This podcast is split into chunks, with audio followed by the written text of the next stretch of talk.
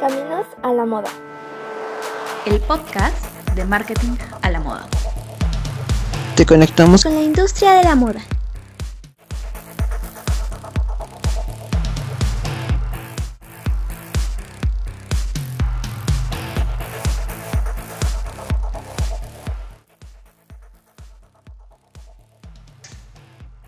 Hola Fashion Tribe, ¿cómo están?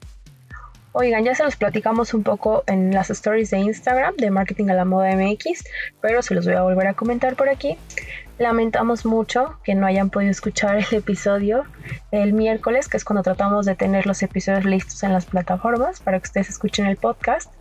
Pero eh, para esta semana nosotros ya teníamos planeado hacer el episodio en torno a eh, la conmemoración del, por el Día de los Trastornos Alimenticios. Entonces, desde hace unas semanas comenzamos a planear la logística al respecto, personalidades, entrevista, guion, etcétera.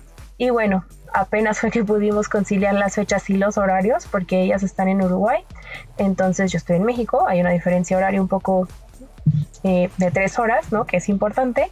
Y bueno, eh, pudimos lograrlo para traerles el episodio esta semana.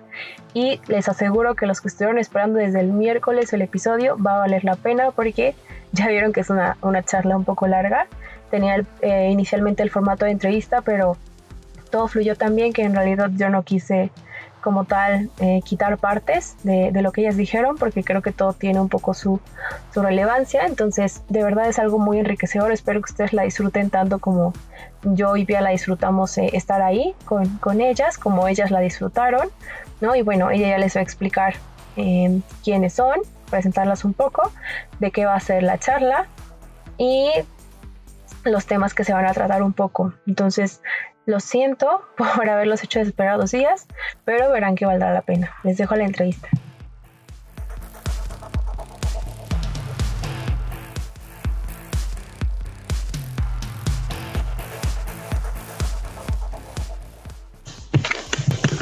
Antes de empezar, un pequeño aviso legal. Las opiniones expresadas en esta charla corresponden a las de las invitadas y no representan necesariamente el pensamiento de marketing a la moda. Bueno, este, hoy estamos con Debbie eh, Golfam y Vale Bonet, que son eh, de Uruguay, ambas, y estamos en conmemoración con el Día Internacional de los Trastornos Alimenticios. Este, y con ellas, bueno, vamos a hablar de la ley de talles en Uruguay, su impacto en la sociedad, los problemas presentes a la hora de hacer compras, el lenguaje. Vamos a presentar a las chicas. Debbie, si quieres de vos. Bueno, eh, nada, yo, bueno, ya que estamos hablando de las formas alimenticias, así que a 22, 23 años, nada. Bueno, sí muy poco la, la, profesión, luego estudié diseño de modas en la Academia Petra Hammer, también la terminé. Eh, trabajé, bueno, llevo 25 años trabajando en el mundo textil, en la fábrica, en una fábrica de confecciones de familiar, o sea, nací en el mundo de las confecciones, desde que tengo uso la razón que que manejo telas, patrones, formas, talles, bueno, todo, todo lo que, todo, siempre estuve vinculada a la empresa, de costado hasta que me metí de lleno a trabajar en la parte comercial, en la parte de diseño de, de colección. Y eh, fue luego, desde que bastante luego, que no encontraba una misión de vida, como quien dice, ¿no? Paralelamente siempre soy una estudiante empedernida, nunca termino de estudiar. Siempre fui tomando cursos diferentes, que si PNL, que si, bueno, en la parte yo hacía importaciones en la fábrica, entonces también hacía, estudié un poco de relaciones de la parte de logística, de la parte de los tratados, siempre estudiando cursos diversos para ir agregándole conocimiento y de esa forma abrir distintas puertas, ¿no? Nunca me gustó encasillarme en una sola puerta hasta que llegó el momento de, desde afuera, me indicaron que por qué no estudiaba asesoría de imagen, que era algo que me encantaba. En Uruguay no existía, estoy hablando de hace casi 14 años atrás. No existía ninguna escuela, no existía la palabra asesor de imagen, no existía el concepto y mucho menos el trabajo. Ya te voy contestando hace cuántos años que lo soy, entonces eh, no tuve otra que cruzar el charco, porque en Uruguay obviamente no existía, y me formé en Buenos Aires como asesora de imagen hace 14, 13, 14 años. En el 2007 es el, el certificado. Em- Empecé en el 2006, ¿no? Y este, a partir de ahí comencé a dar talleres y a imponer este trabajo en Uruguay. Me encanta decir que soy de las primeras porque muchas veces tuve muchas ideas y muchas ganas y pasiones de hacer cosas y no, no lo ejecutaba y sentí que este era mi último tren, que me tenía que subir a este tren, que si no lo perdía y estoy re contenta de haberlo hecho. Y también como en todos los trabajos, eh, uno se va ayornando. Y como en todo el mundo avanza, todas las profesiones avanzan y todas tienen cambios y la asesoría de imagen también tiene cambios.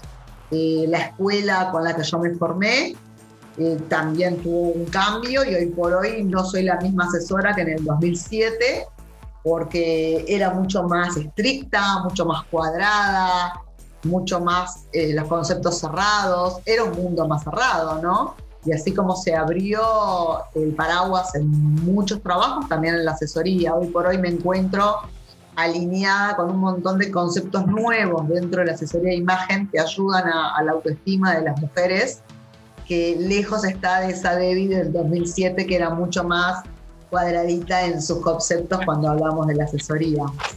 Eh, yo siempre digo que ojalá yo hubiera tenido una asesora cuando pasé mi- mis problemas de alimentación, mis trastornos, porque estaba muy peleada con mi, imagen, con mi imagen, no me importaba lo que me decían los demás, lo que el espejo me devolvía era totalmente desagradable para mí y es lo que más me apasiona de mi trabajo cuando trabajo no solo con mujeres, uno asocia a la asesoría de imagen y a la autoestima a las mujeres y nos olvidamos de todo el rubro masculino que está igual que las mujeres. Tienen las mismas necesidades, los mismos sufrimientos de autoestima, los mismos temas en los talles, porque así como hay un estereotipo de la mujer ideal, también hay un estereotipo del hombre ideal. Y si no encajas tanto como mujer como hombre, los sufrimientos son iguales.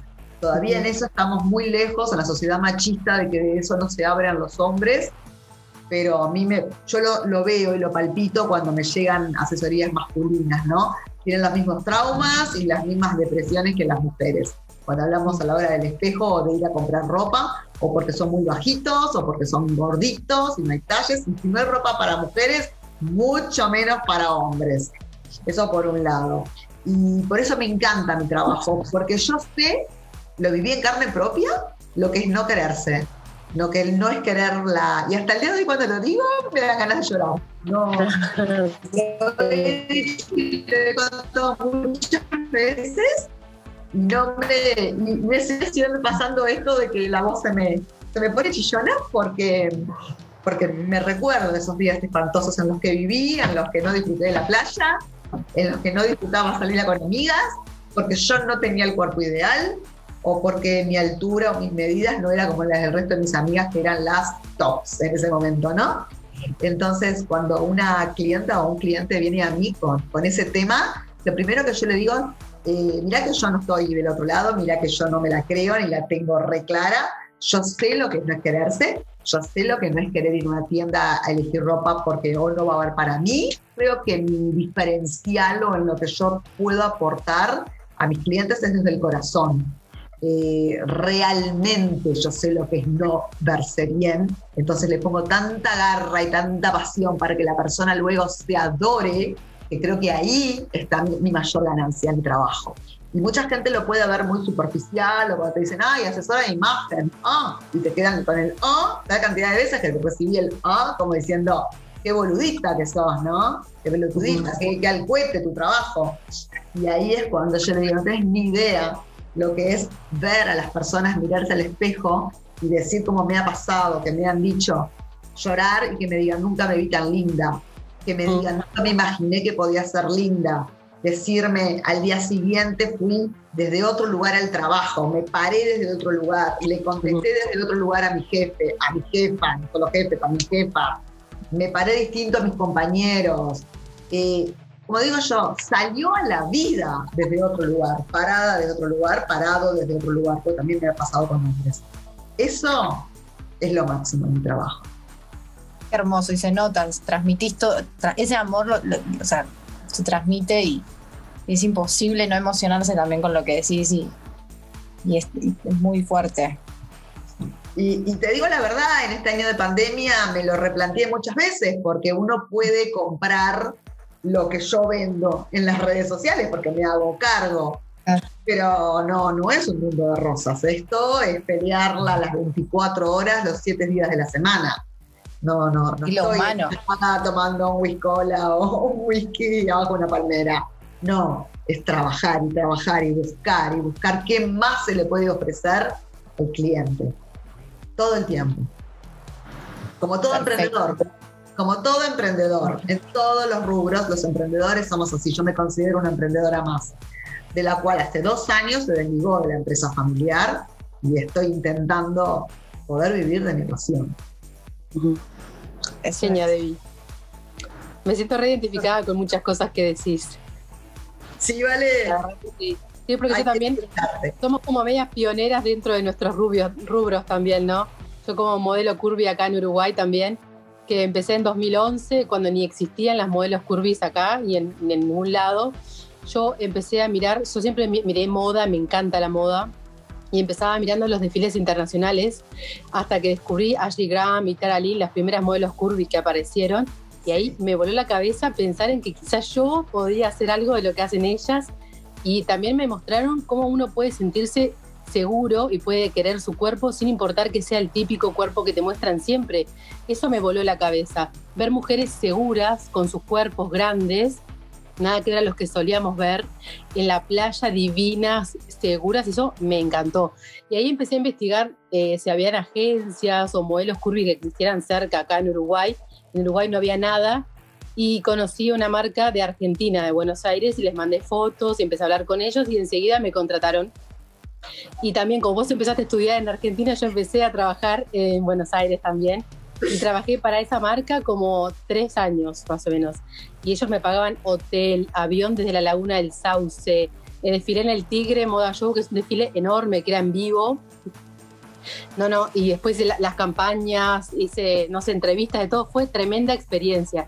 Y eso me empezó a dar también como más seguridad y más ganas de ver que eso era necesario en nuestro país.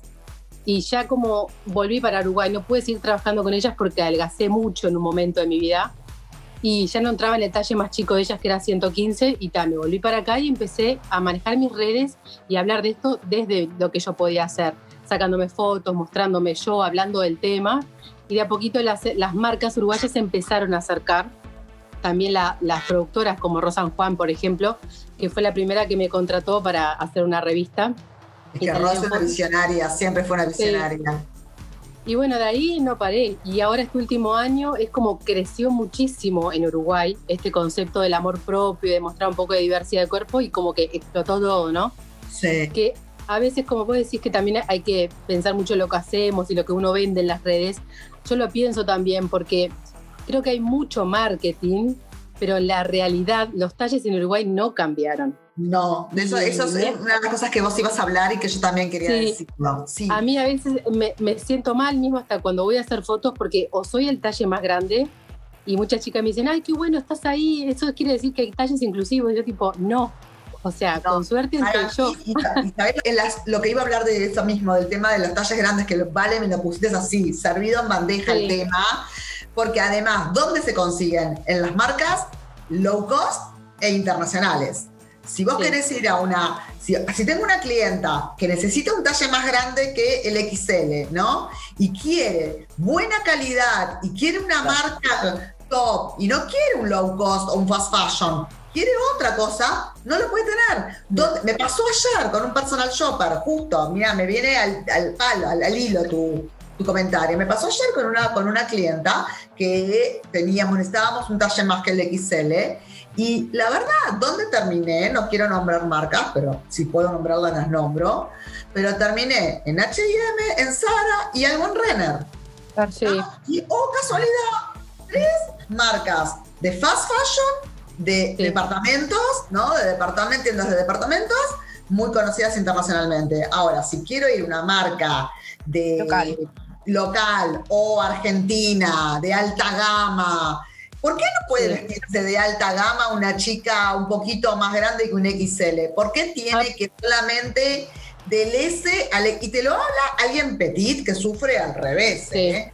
Yo muchas veces soy XS y también tengo que morir en esos lugares porque por petit, no, el volado es más grande que mi espalda, eh, Sí. el- todo me sale el doble de caro porque todo lo tengo que acortar, que achicar, que subir bretel, porque como, a- como eh, abaratan, no le ponen presillas a los breteles, entonces no los puedo regular, entonces los tengo que llevar a una costurera, eh, todo lo que tengo que achicar, eh, los cintos vienen de un solo talle porque se trae talle único, la cintura es chiquitita, entonces tengo que ir a la zapatería para que me achiquen el cinto, nada me puedo comprar y poner. No, Y ahí sí. caemos en la contradicción lamentable de, bueno, sí, queremos fomentar la moda local, claro, hay toda una movida y todos los días estamos buscándole la vuelta. Mismo nosotros acá en marketing a la moda es constantemente sacando diseñadores súper locales que no tienen cómo salir en las, en las editoriales y los buscamos e intentamos hacer lo posible. Pero claro, caemos en esa contradicción. Y eso que decís, Debbie, que es fundamental, que esto tampoco, que ya lo habías dicho, pero tampoco es un tema de gente con sobrepeso, ni, ni de solo mujeres, y ni de tal edad, es de todas las edades, hombres, mujeres, de todos los tamaños. Es, es impresionante, Ojo, que también hay que, hay que hacer muy tampoco importante soy eso. una, tampoco soy una, eh, una tonta que no ve la realidad. Trabajé en una fábrica, sé lo que es una producción, sé lo que es hacer una curva de talles, sé lo costoso que es hacer una moldería. Para Sin vender duda. en poca cantidad, sé que somos muy poca población, sé que cuando voy a los números, si yo tengo una empresa y voy a los números, al fin y al cabo lo que quiero es que me quede una ganancia. Entonces, si la ganancia se me va por los costaditos, por la curva de talle, o sea, no es que eh, sepa la solución, no lo tengo claro.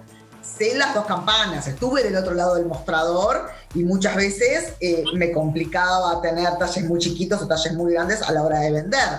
El tema es que por contrapartida tampoco, también tengo un nicho de mercado que no lo estoy tomando en cuenta. O sea, me parece, yo creo que no hay investigaciones reales de marketing real, una investigación de mercadeo real sobre Claro. esos dos nichos. Yo me pregunto, si esas marcas que trabajan solo la curva del S al XL, ¿alguna vez hicieron un estudio de mercadeo de los nichos de, los nichos de las puntas? Me lo pregunto, no lo sé. Capaz que Yo creo que el estudio, el estudio eso es, es bastante caro, por eso justamente la- dentro de la ley de talles se contempla hacer el estudio, el estudio antropométrico que estudiaría el cuerpo de los uruguayos y en base a eso sacar una curva real de cómo son las proporciones de nuestro cuerpo. Claro, Esa- ese, estudio real. lo, lo- ese estudio lo haría el LATU, estaría encargado el LATU, pero bueno, todavía la ley no está aprobada. Pero esa es, una, esa es la idea principal de la ley, ¿no? O sea, tener una coherencia dentro de lo que son los talles uruguayos y que si vas a una tienda y seas XL, básicamente seas un XL en todas las tiendas, ¿no? Como que haya una Claro. coherencia. Exactamente. También ahora, ¿qué es un talle XL, no? Porque son chiquitos. O sea, realmente yo personalmente a mi prima de 8 años, que es una niña normal, le compro M de adulto. Claro. Porque es todo tan chiquito que la, la ropa de niño Total. es recontra china y miniatura, que ya directamente niños de 9 años ya le estamos poniendo ropa de adulto.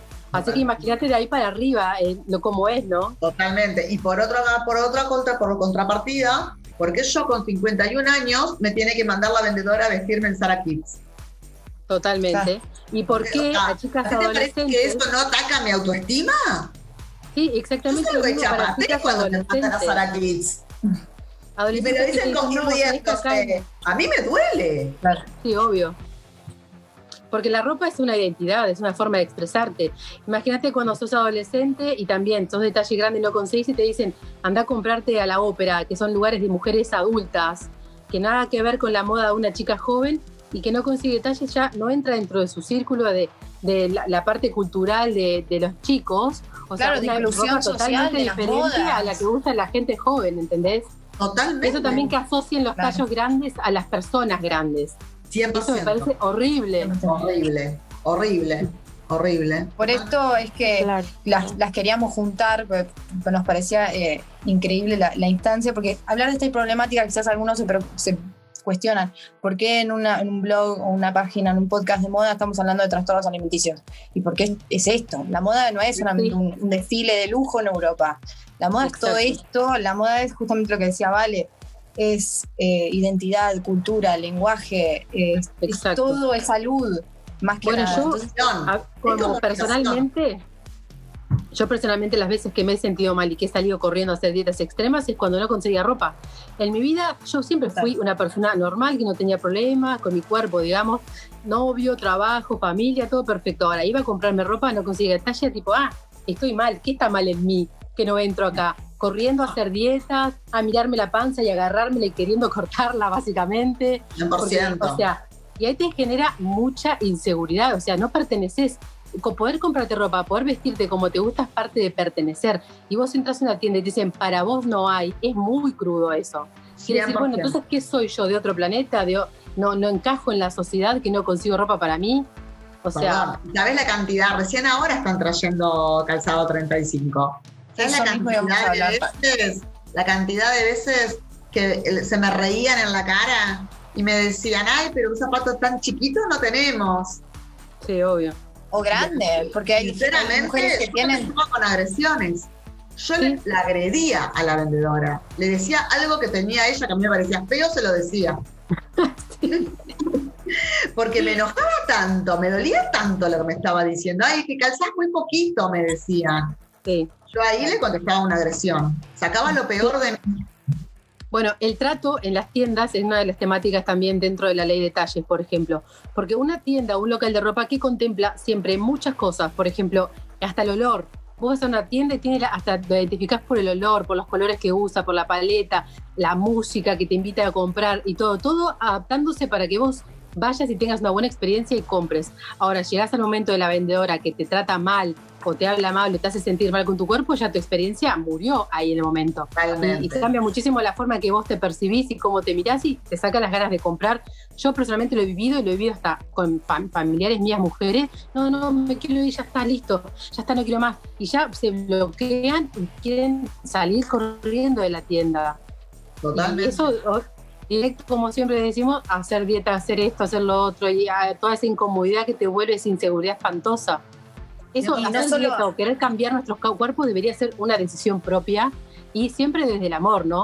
o sea, tratando de cambiar para mejorar, yo creo no que porque odiamos nuestro cuerpo. Sí, totalmente de acuerdo. Y creo que también tiene mucho que ver eh, al, al, inicio de nuestras vidas, ¿no? Como desde los niños, a mí me pasa ahora con mi sobrina que tiene 13 años, y se mira al espejo tiene un cuerpito de nena, todavía no es un adolescente, todavía sigue teniendo un cuerpo tan frágil tiene pancita, obviamente, pues tiene un cuerpo de nena. Sus amigas ya no tanto, entonces se mira al espejo y ya empezó con los traumas. Ay, qué horrible, estoy gorda, tengo que hacer dieta. Y es un fleco, es un cuerpo de sí, nena, sí. nada más. Teniendo nuestras experiencias, estamos evitando, por lo menos intentando, que los hijos de ella, mis sobrinos, no pasen por esa etapa. Pero esto tendría que estar en los colegios, tendría que estar en la educación. Sí amarse el cuerpo como lo tenemos. Es nuestro claro. templo, es con el que vamos a vivir toda la vida. Sí, es que también es, los chicos consumen muchas, muchas redes sociales, por ejemplo, y que te están vendiendo todo el tiempo. Siempre inconformidad, básicamente. Necesitas esto para ser feliz, esto para estar flaca, esta dieta, o esta chica, mira qué divina que está y se muestra así, toda flaquita. O sea, por eso está bueno que haya más diversidad de cuerpos en las redes sociales. Nadie está diciendo que está Marcel flaca, para el contrario, cada cual que tenga el cuerpo como quiera, pero sí visibilizar y que aceptemos que existen otro tipo de cuerpos, así como también estamos mostrando otro tipo de personas, ¿no? Tipo, empezar a mostrar variedad para que la claro. gente se sienta más cómoda, más identificada con, con la persona que quiera sentirse identificada. Totalmente. Y otra cosa que me parece re importante es que no, no te van a querer más o menos por el cuerpo que tengas. Sí, y tu valor por el cuerpo es importante eso. Y es importantísimo sí. que eso nos eduquen. Yo cuando sí. tuve mis trastornos alimenticios pensaba que ninguna, que no iba a poder tener pareja porque no tenía las características físicas que había que tener. Exacto. Cuando escucho, te escucho hablar de, de, la ley y de lo que estamos hablando es si piensan llevarla a los centros educativos, si es un plan o que capaz que en algún momento se puede plantear como proyecto. Sí, eh, habíamos pensado darla a conocer. Sí, especialmente no solamente en los centros educativos, sino en, la, en las escuelas de diseño porque en las escuelas También. de diseño conocemos muchas diseñadoras que a ellos les enseñan un solo molde y tienen que aprender a claro. vestir ese tipo de cuerpo que es un S y no tienen idea cómo hacer otro tipo de cuerpos. Entonces también creo que empieza ahí, en la educación del, del diseñador, el que está creando la ropa para toda la población, empezar a saber vestir otro, tiempo, otro tipo de cuerpos. Porque realmente si les preguntas, mucho, conocemos a muchas y hemos hablado, no tienen ni idea cómo diseñar para un cuerpo con curvas. Claro. Hacen todo S para maniquí, que caiga la prenda y listo. Ahora, ven un poco de curvas o cosas y ya no tienen idea porque no les enseñan eso. Es- esto es fundamental. Bueno, Este, y muchas bueno, diseñadoras que, perdón, que conozco también, que también parece súper violento que pase, que diseñan ropa y que a ellas no les entra. Y que se han ido llorando de sus propios trabajos después de diseñar ropa, porque se quieren probar la prenda que ellas mismas diseñaron y no les entra, y no tienen cuerpos, que digas. Son Eso me deja de cara, no me- nunca se me lo hubiera ocurrido. Yo sí escuché varios casos y directamente me contaron Pero eso que es un horror. O sea, es un Diseñaron horror. la ropa para esa marca que no entran ellas directamente. Eso, por supuesto. Es real que pasa también. Lo otro que pasa mucho es que tapamos el comentario porque decimos, bueno, es por la salud que te estamos diciendo que estás un poquito más grande, que estás un poquito, que flaquita, pero es porque estás más por tu salud. O eso también es, es un tema que se tapa y pasa de muy temprana edad. Sí, eso es como, hay una, una palabra que se usa que es como gordofobia, ¿no? Esa sensación de que siempre como que la persona gordita no es saludable y la persona flaca sí. Me ha pasado de estar con personas que conozco que tienen problemas de salud muy heavy, que han tenido una gastritis crónica, no sé qué, que adelgazaron mucho de peso de repente y te dicen, ay, qué divina que estás, estás re flaquita, divina. Y asocian ya que está delgada y que está saludable, ¿entendés? Y tipo, Sí. ese concepto de que flaco es sano y no. Puede haber gente que esté gordita y que también sea sana como flaca, que sea sana. O sea, hay de todo. El tema es que tenemos ese pensamiento de, de- de- de antes, ¿entendés? Que ya no existe. 100%. Directamente hasta muchas nutricionistas están hablando de eso del tema. Yo sigo a muchas en las redes que están hablando de que no importa el tamaño de tu cuerpo, sino cómo está por dentro. Están, están muy metidas en eso ahora. Sí, o llamar a alguien por alguna característica del cuerpo, como apodo, como cariñoso. Y eso también afecta mucho la construcción de nuestra identidad. Y más que estamos hablando, que estamos hablando de las chicas de, de 13 años, 10 años. Mm. esa gente que ya nace, que les están llamando con un apodo y después son grandes y Eso es los sigue. terrible. Eso para la autoestima es terrible. Sí, Y te queda la el inconsciente. Yo me la anoté y te va a quedar en el inconsciente para toda la vida porque me pasó a mí. En esta etapa de la adolescencia que yo tenía los trastornos, en la etapa bulímica, porque pasaba de un lado al otro, ¿no? En la etapa bulímica, en mi casa, eh, no lo hicieron por gusto, obviamente, pero me hicieron mucho daño porque me pusieron de sobrenombre un personaje que existía, ustedes son muy jóvenes, pero existía un personaje en el diario que se llamaba Pochita Morfoni. Y era un personaje que era una bola, la señora, gorda, con un moño, vieja, con un vestido todo ajustado, reventando, y estaba todo el día comiendo. Era una tira cómica que aparecía acá. Y en mi casa me decían Pochita Morfoni, más comía yo. Cuanto más Pochita me decían, más comía. Sí, Al día de hoy me dicen Pochita, alguien nombra Pochita Morfoni, yo me a llorar, porque nunca me entendieron. sí.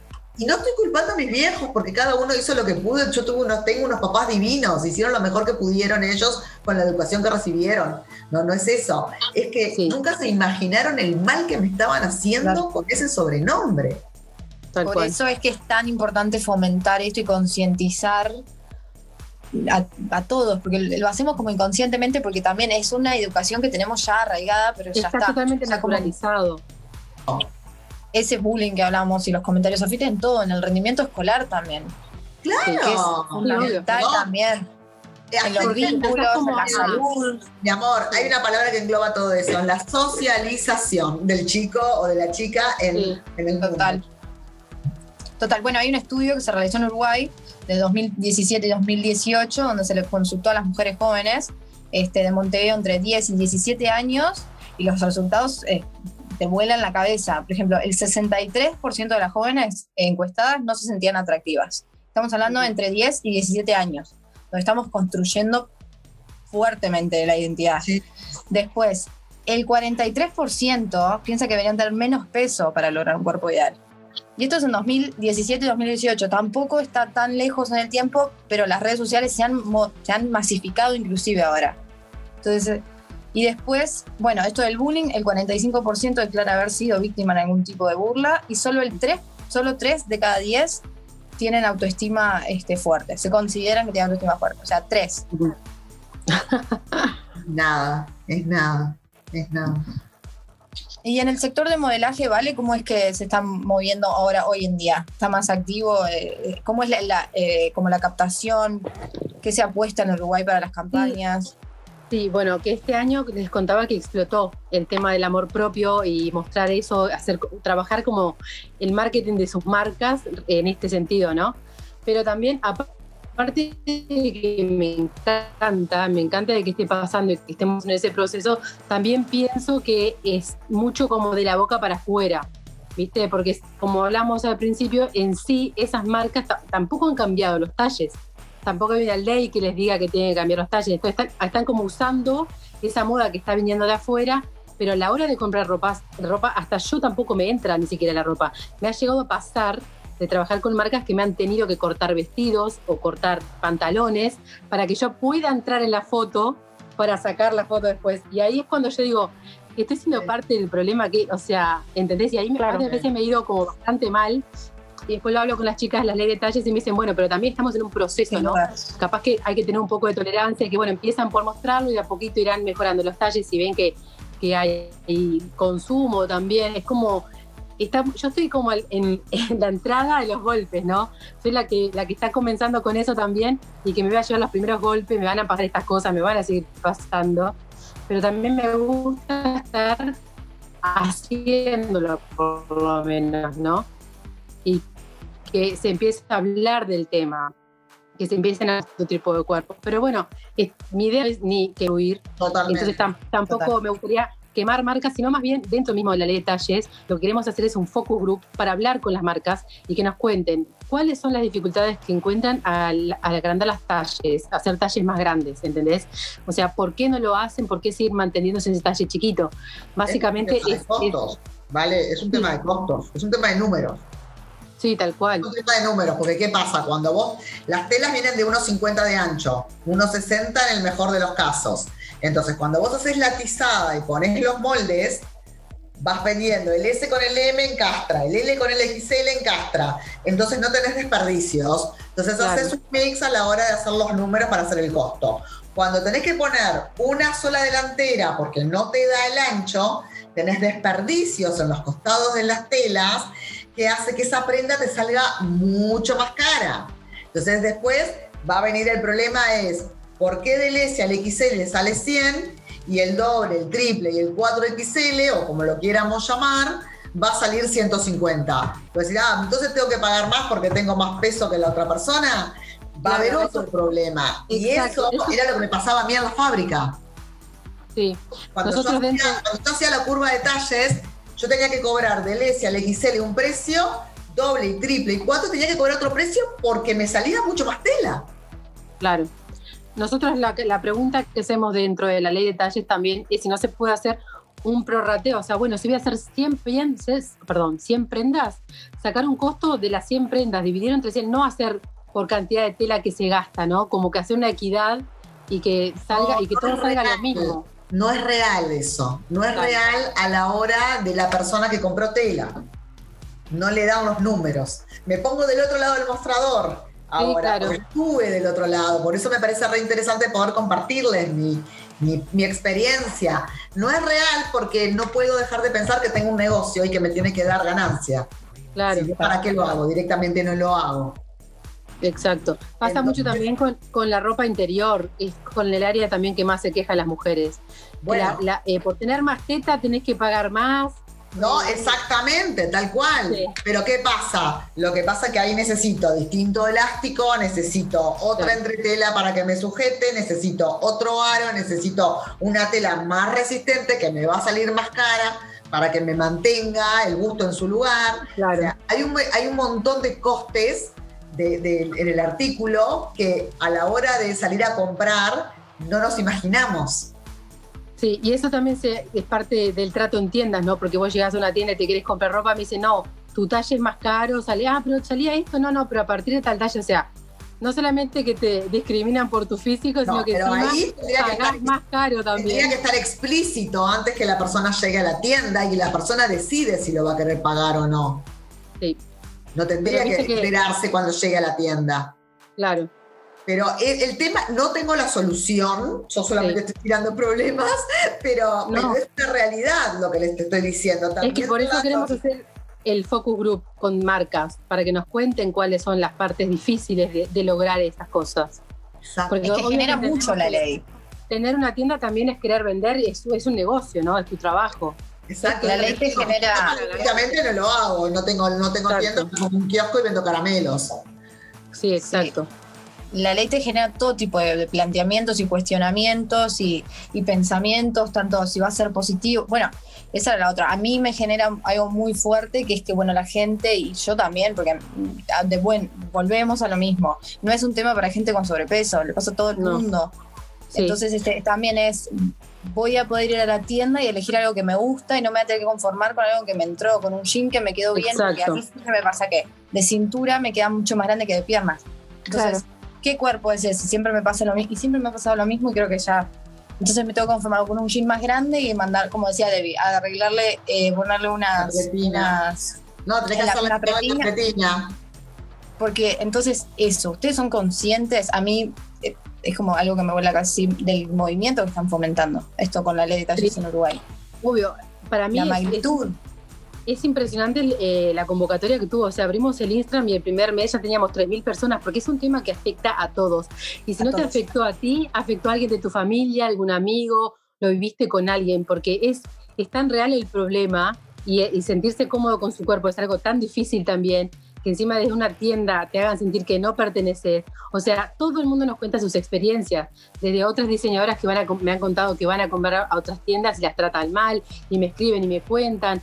O sea, es impresionante todo lo que abarca. Eh, parece Sí. algo frívolo, pero la verdad que no lo es. Y mismo desde mi lado de modelo, de mostrar otro tipo de cuerpos, de mostrar mi panza, mis rollos, lo que sea en la playa, también cómo afecta en algo bueno a las otras personas, que eso es la parte por la que más me gusta hacer, que a veces subo una foto y digo, ay, como que la subo un poco, que la subo, no la subo, la subo, no la subo. Y bueno, la subo y después... Y digo, explota, la subís y explota en las redes. Claro, después me quedo recontenta porque me dicen, ay, gracias a vos, a que te vi contenta en la playa de bikini, a- me volví a comprar un bikini que hace cuatro años no iba a la playa, eso me quedó grabado. O sea, al punto de dejar de ir a la playa, de tener vida social, de, hacer lo que te gusta, porque te están diciendo todo el tiempo que tu cuerpo no es aceptado. Entonces, a mí me pasó de ver a personas seguras en la playa que me hagan animarme a mí. Y ahora es como que siento que yo lo estoy haciendo para otras personas también. Entonces, ese, ese círculo me gusta, está bueno. Es súper gratificante. Estás aportando a la sociedad, es hermoso.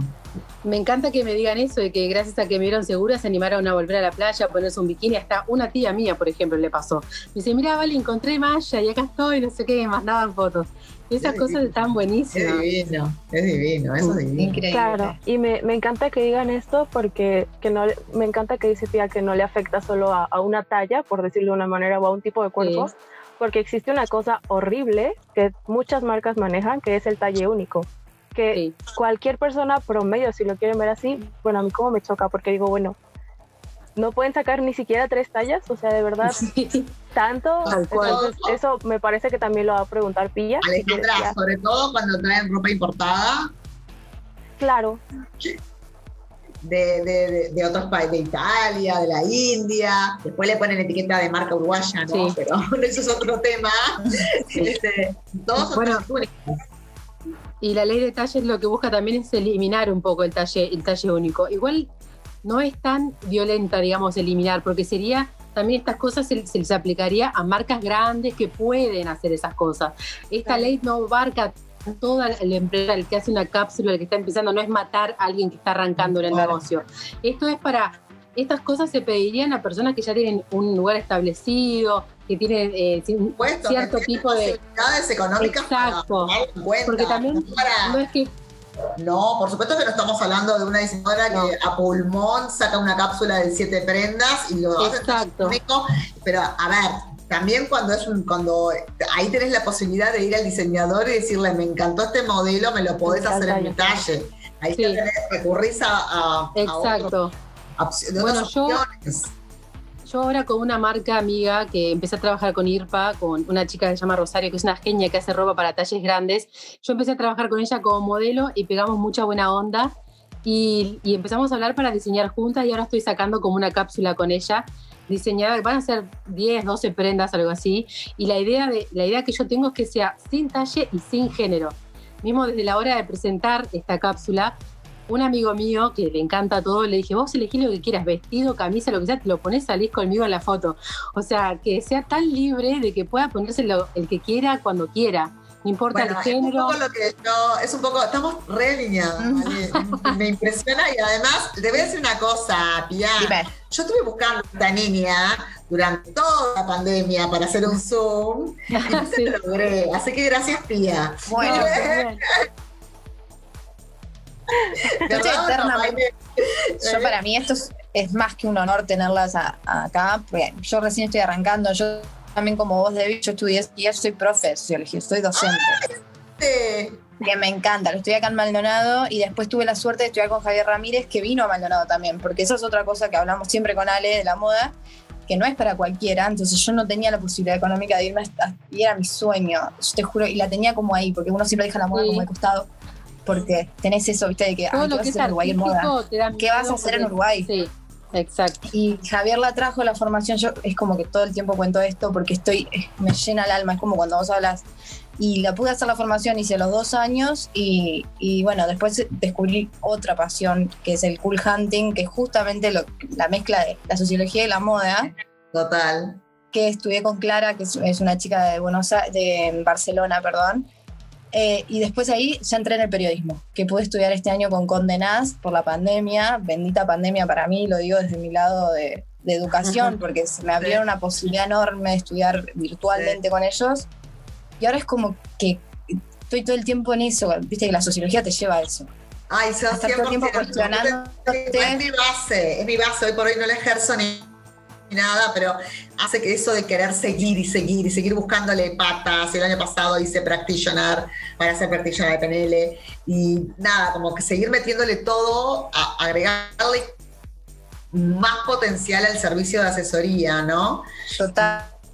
Quería, quería, decir algo, Vale, de lo que vos habías hablado recién, que no me quiero perder. Cuando te dije, estabas diciendo algo vos que me parecía re importante, ¿vale? No, la cápsula sin género. Y sin, sin género. Eh, hace re poquito hicimos con Juanpi Rivero, que, que, es un re amigo mío, que es vestuarista también y que tiene una columna en la radio, hicimos un reel de carteras en, mi Instagram, que no sé si lo vieron, donde yo empiezo con una cartera y después esa cartera la sigue usando él.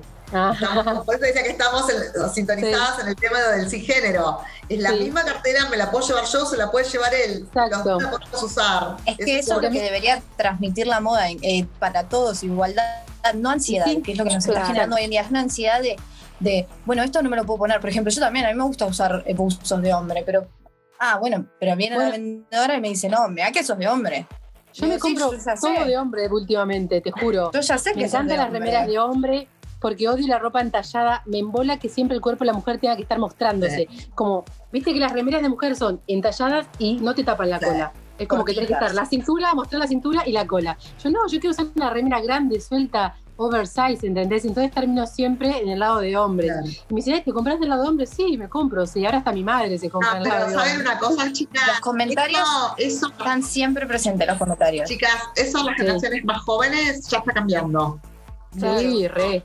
Sin duda, mi sobrina de, de 15 años va directo a la parte de H&M de hombres. Bueno, Navidad es ahí. no necesariamente porque tengo un problema de identidad de género, para nada. No para nada. Para nada. También por la silueta, buscamos una silueta más libre.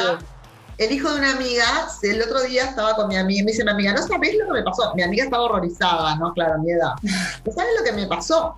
Fui con el nene a, H&M y se llevó un buzo de mujer.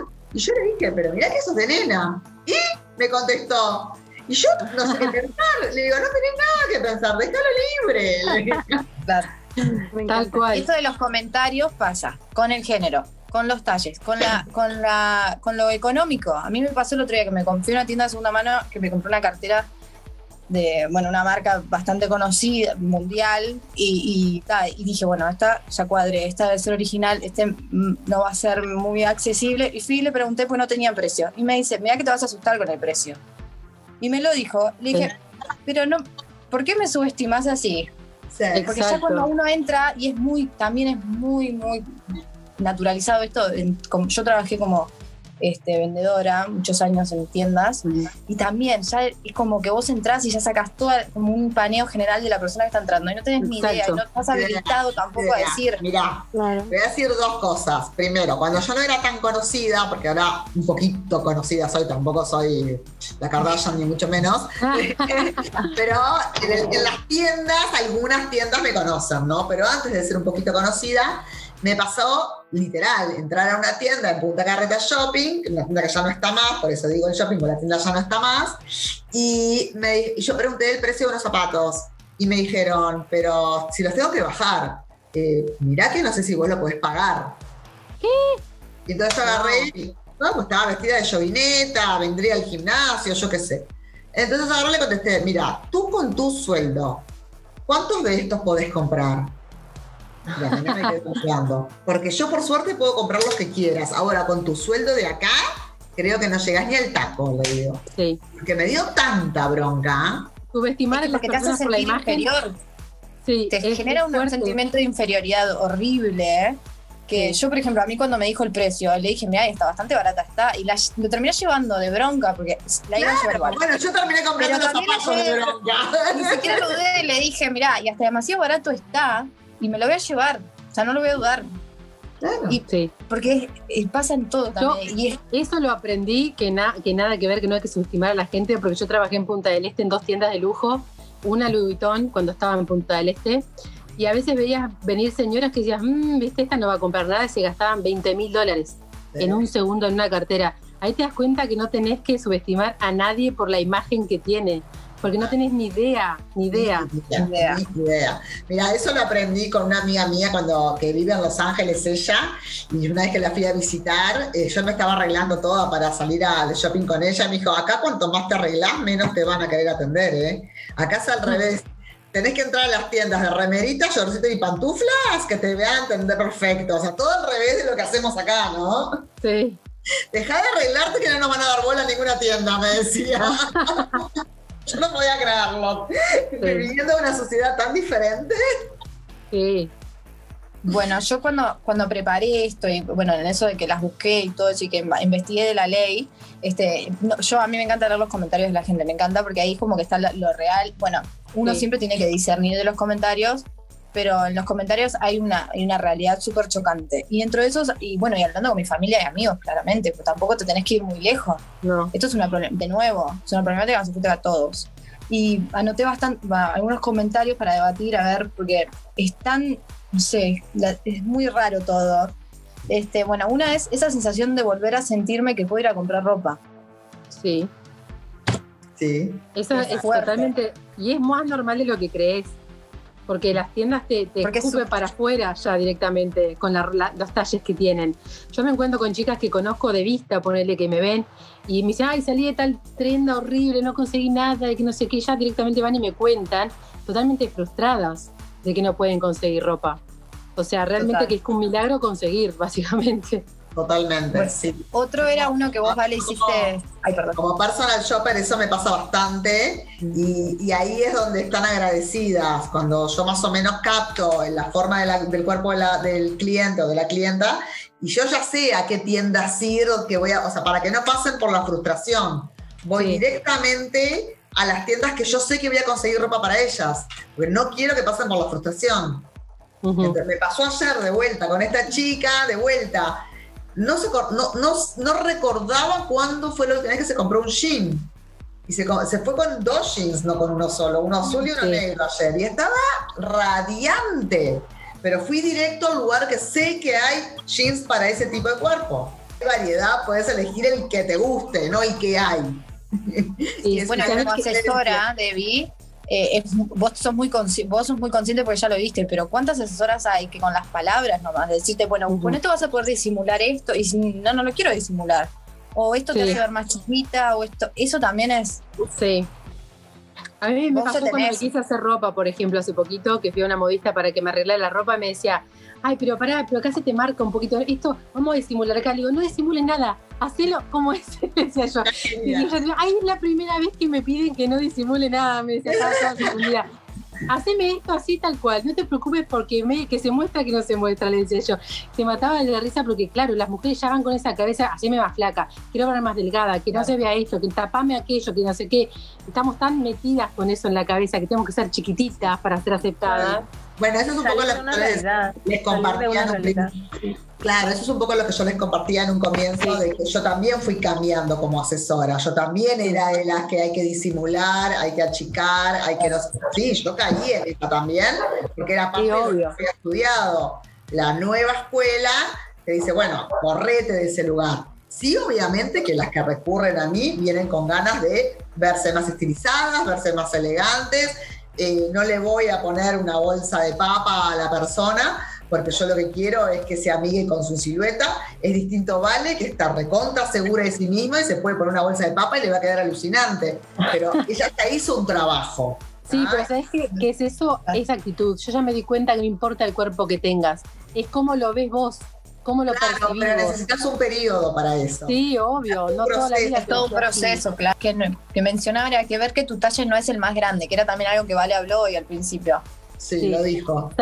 ¿Sabes lo que me asombra mucho? Que lo he escuchado hasta eh, amigas y miembros de mi familia. Me dice, ay, toda mi vida fui un M y ahora soy un XL, no puedo creer cómo engordé, que agrandé. Y yo, o sea, sos la misma, el talle cada vez está más chico, ¿entendés? Eso es impresionante, pero real. O sea, ya asumen que están más gordas, más grandes, y eso es un problema para ellas, porque el talle le está diciendo que están más grandes. Y sin embargo, yo las veo y son la misma persona de siempre. El tema es que los talles están cambiando. Y que en un talle, en una tienda sos XL, en otra sos L y en otra no sos nada porque no entras directamente. Eso, literal, literal. Cada tienda tiene un tallado distinto. O me pasa que también me ha pasado al revés, ¿eh? Me ha pasado de gente que tu ropa, voy al ropero y todo XL y es una M. Ah, sí. torsión corporal es tal que todo se lo mete gigante para taparse. Lo que hablaban era de cómo se contempla el calzado también en la ley, que eso también está bueno. Y no solamente dentro de las mujeres, sino también dentro de las chicas trans, que es otro tema también. Exacto, que podríamos hablar horas. bueno, dentro de, de, la antropometría está ese estudio también que va a ser contemplar hombres, mujeres y niños. No va a ser solamente una ley para cuerpo de mujeres o calzado femenino, abarca todo. Entonces ahí ya va a cambiar bastante la cosa. Bien. Perfecto. Después, bueno, eliminar el título de talles especiales. Sí. Que volvemos al lenguaje. Y... El talle especial me suena como también como modelo real, que a mí me choca un poco cuando me dicen, yo a veces lo uso, pero me choca cuando dicen modelo real, porque ¿qué es real y qué no es real? A mí me choca el concepto de mujer real. Claro, porque todas somos el hashtag mujer real me Cuerpos reales. Porque las modelos también, las flacas de unos 70 también son mujeres reales. Exacto. No de nada, porque hay que yo, Exacto. Yo asocio lo que, a lo que no es real, para mí, al Photoshop, por ejemplo. Si vos ves una persona que tiene una cintura chiquita, la boca gigante y todo, porque la, la cambiaron tanto que es otra, eso no es una mujer real. Pero en cuanto a la realidad de las mujeres, hay, es muy diversa, como cada mujer. Hay flaquitas, hay chiquitas, hay altas, hay flacas, o sea, todas somos reales. Exacto, a mí me molesta cuando, cuando bueno, en, mi profesión hay muchas que juegan con el hashtag mujer real para dar talleres o para... Y realmente me molesta, porque mujer real somos todos, solo, todos los seres humanos, mujer real y hombre real somos todos, si no, no estaríamos en este planeta. El tema es que, claro, toda la vida en la publicidad se mostró un solo tipo de cuerpo, que asocian a que no es el real, son nosotros los reales. Pero eso es parte del marketing malo que se hizo tantos años, diciendo, bueno, tenés que ser real, sos blanca, básicamente también por el color de piel, blanca, flaca. Rubia y de ojos azules, ahí sos exacto. Esa es como la mujer ideal. Ese es el ideal. ¿no? De esa época, exacto. Pero por suerte ya está cambiando mucho, y, eh, especialmente afuera en el mundo, internacionalmente está cambiando un montón. Ahí va. Después lo otro que hablan es del apoyo familiar, que es fundamental en todos los aspectos hoy en día, pero acá también hay que ser como eh, atentos, hay que estar realmente consciente también de lo que se consume en la televisión, en las redes sociales. Bueno, si bien es bastante difícil de controlar el uso de las redes sociales, pero estar Sí, como pero ¿sabés qué es pendiente. otra cosa también? Que las madres y padres creo que tienen como que predicar con el ejemplo, porque muchas hijas, hijas repiten lo que escuchan de sus madres, ¿viste? Si vos sos una madre que sos así, todo el tiempo, ay, que estoy plaga, que no estoy flaca, o sea, que siempre complicada y que los brazos no te gustan, vos tras, tras- o sea, traspasás eso, esas, esos, esas inseguridades al resto de tu familia también, ¿viste? 100%. Yo conozco familias que se pesan juntas, hacen dietas juntas, todo juntas, porque entraron en esa, en esa cabeza así, ¿viste? enfermedad. Y se traspasan hasta los trastornos alimenticios, como vos decías, Debbie. Los vas traspasando a otro miembro de tu familia. Yo se las pasé a mi Mis hermana. amigos. Claro. Yo Por eso yo digo, no solamente lo que El ven, día de hoy mi hermana me lo reclama. claro, no solamente lo que ven en las publicidades, sino lo que nosotros como familiares les hacemos 100%. creer, ¿no? 100%. Mm, Yo estaba tan enferma que no me di cuenta que enfermé a mi hermana. Sí, pasa eso. Total. Bueno, no sé, chicas, si quieren hacer algún otro aporte, si no hacemos el, el cierre. La verdad que No, me encantó, la verdad que hablamos un poquito de todo. Sí, ay, Esta imagen hace como 10 años, nunca trabajé, también es algo que me encanta. no Muy sabía. No, eso te lo dejo para vos. Estudié maquillaje también, por todo lo que es belleza y, y esas cosas me encantan. Y dentro de, de mis, de mí como persona, mis amigas y las personas alrededor mío, siempre las, las hice sentir lindas o traté, ¿no? Ayudándolas a arreglarse, a cambiarse el pelo, lo que sea. O sea, es re lindo lo que vos haces. Ese tipo de trabajos de hacer sentir mejor a las personas ayuda muchísimo a la autoestima hasta a la hora de conseguir un trabajo. 100%. De cómo te, cómo te presentás en un lugar de trabajo, la seguridad que te da. 100%. O sea, no es para nada frívolo ni la moda, ni la asesoría, Que ni yo nada. siempre digo que No, no, eso digo, ojalá yo en mi peor momento hubiera tenido una asesora de imagen al lado para que Sí. me pusiera un espejo y me replanteara todo, ¿no? Pero Sí. bueno, no sé, o sea, Algo, algo con lo que a mí me gusta siempre cerrar algunas entrevistas es contando también lo que yo creo que está bueno que no hagamos las mujeres o las personas en general es compararnos. Dejar de compararnos con otras personas porque eso es horrible, o sea, te afecta muchísimo pensar que, ay, quiero tener el cuerpo de aquella o ser como la otra. No, uno tiene que buscar la mejor versión de una misma, aunque suene trillado, tratar de ser lo, lo mejor que nosotros podemos sin compararnos porque ahí empiezan más las inseguridades, ¿viste? ¿No? Eso es ahí, Exacto. hay como una campaña bastante linda que habla sobre eso, de empezar a seguir a personas que te aportan algo positivo, que te hacen sentir bien contigo misma. exactamente, y no que te estén mostrando todo lo que no tenés todo el tiempo. Exacto. Que es muy difícil no caer, en no querer Sí. tener lo que tiene el vecino. Somos Sí. humanos, tendríamos que estar, no sé, despegadísimos del alma para que no caer en esa, ¿no? Pero entonces para Sí. eso no estemos en las redes directamente, para no sufrir de eso y que no estar en las redes. Pero si vamos a estar en las redes, tenemos que buscar las formas y herramientas y recursos para sobrellevarlo y para no creernos todas esas mentiras. Totalmente, Ah. sí, sí. ¿No? Que- Divina lo que dicen, chicas, me encanta. A mí ta- me, me gustaría cerrar con, con una frase que, que también me parece que, que va para todos los momentos donde hay una problemática social, que es esto de ser conscientes y que el privilegio nuestro no nos nuble la empatía hacia el otro. Porque esto es un tema claro, o sea, a mí no tengo un problema a la hora de, de ir a comprar ropa, no quiere decir que otro Total. no lo tenga. Eso es buenísimo Entonces- lo que decís porque hay gente que no entiende todavía.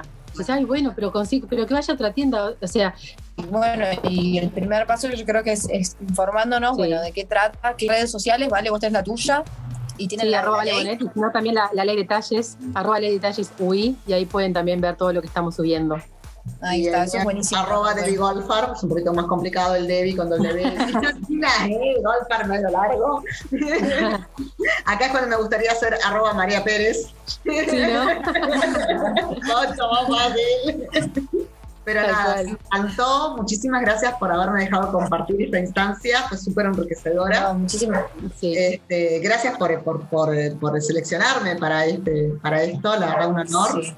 Apenas me lo mandaste, te diste que sí al toque que lo leí, porque me gustó la propuesta, ni lo, ni lo dudé. Y con Vale, por favor, placer placer. Muchas gracias. A No, ustedes. gracias a ustedes y bueno, vamos a seguir con esto de, de liberar a las generaciones de, de todos estos estereotipos y de, los, Sí. de las cargas este, de belleza. Así que bueno, muchísimas gracias, de verdad, son Bueno, mujeres muchas gracias a ustedes. tan Un placer. inspiradoras y, y tan, tan em- me emocionan en sí y les agradezco de corazón que, que el arrancar así mi, mi carrera, con, que, me, que me den el lugar también, porque ustedes están muy a full. Yo les insistí, les insistí, que me da hasta vergüenza, pero bueno, No, yo sabía bien. que iba a ser muy buena la, la instancia porque sabía que, que no había manera de que no fuera enriquecedora para todos. Y es que es un tema que hay mucho para hablar. Ah, de muchos puntos de vista, del consumidor, del vendedor, de, la, de todo. Bueno, con Debbie fue una sorpresa para mí de la parte del de, la parte de la fábrica, porque yo no sabía esa, ese No, hay mucha gente que no sabe tanta cosa de mí. Yo soy muy calladita, por eso una vez puse en Instagram. Algún día les voy a contar mis cosas, porque viste que la gente no se imagina un montón de cosas mías. Así que fue el mucho más enriquecedor de lo que imaginaba porque también apostaba por el lado de asesor, pero después, bueno, te conocí como socióloga, que me, me, encanta, me encanta más, que también te da otro, otro otro punto de vista totalmente fuera y te abre la mente. Así que bueno, muchísimas gracias. y quedamos a las órdenes de cualquier cosa. La misma bueno, quieran comunicar también ustedes. El blog, este, Ale lo, ahora lo estamos expandiendo un montón. Así que cualquier cosa que ustedes quieran comunicar o algo, es, eh, también está más que bienvenido. El, Buenísimo. Buenísimo. La instancia.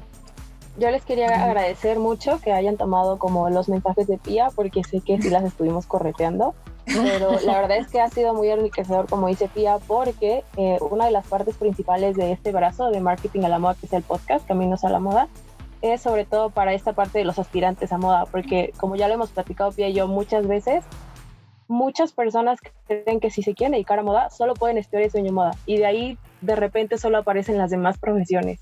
Exacto. Eh, esta plática ha servido, yo pienso que también para que todas las, las personas ¿no? que van a ir poco a poco escogiendo diferente camino, que vean que pueden hacer algo, porque han mencionado las implicaciones de producción, las implicaciones de las modelos, las implicaciones del maquillista, del gente, de la persona en tienda, del PR, o sea que todos podemos hacer algo y que no podemos, no importa la profesión que escojamos y el camino a la moda que escojamos, eh, nos toca hacer algo, no podemos solo como caminar de fuera, ¿no? Como decía Exacto. Se los agradezco muchísimo, ¿no? Porque también para todos los que escuchen, que sean de diferentes eh, aspiraciones a, diferentes profesiones, pues les va a servir para esto, para ver que tienen su lugar en este tema y que es algo que nos junta a todos, porque no, si no lo corrige producción, si no enseñamos a los diseñadores de moda a hacer más talleres, no hay manera de que avance. Y si no educamos a la sociedad, que es una realidad que existen diferentes cuerpos, pues van a seguir pensando que solo pueden comprar M, ¿no? Entonces, muchas gracias de verdad. Bueno, muchas gracias a ustedes por invitarnos. Muchas gracias, nos vemos. Beso. Muchas gracias. Chao.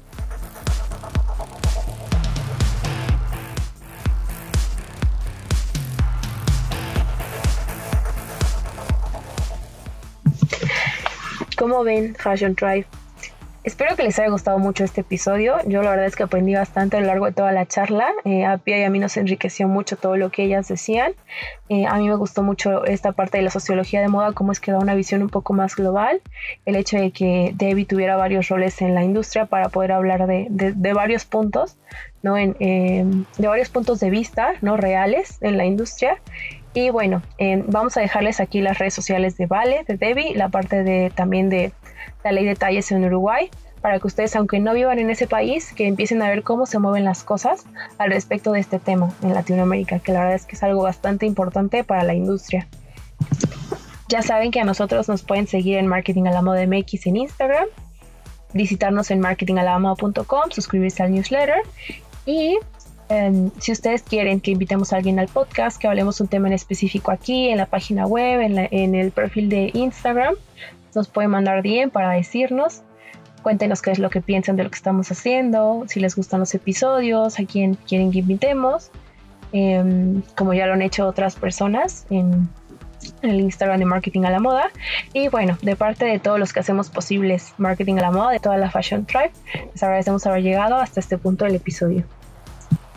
Comparte por favor con quien creas que le va a servir escuchar este episodio o el podcast en general, no sabes cuándo podría ser el detonador de una carrera de éxito en la moda. Pero más allá de eso, el detonador de un profesional que le aporte valor a la industria y a su país, haciendo lo que ama y amando lo que hace. Muchas gracias.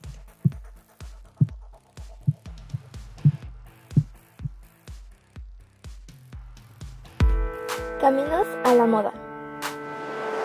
El podcast de marketing a la moda.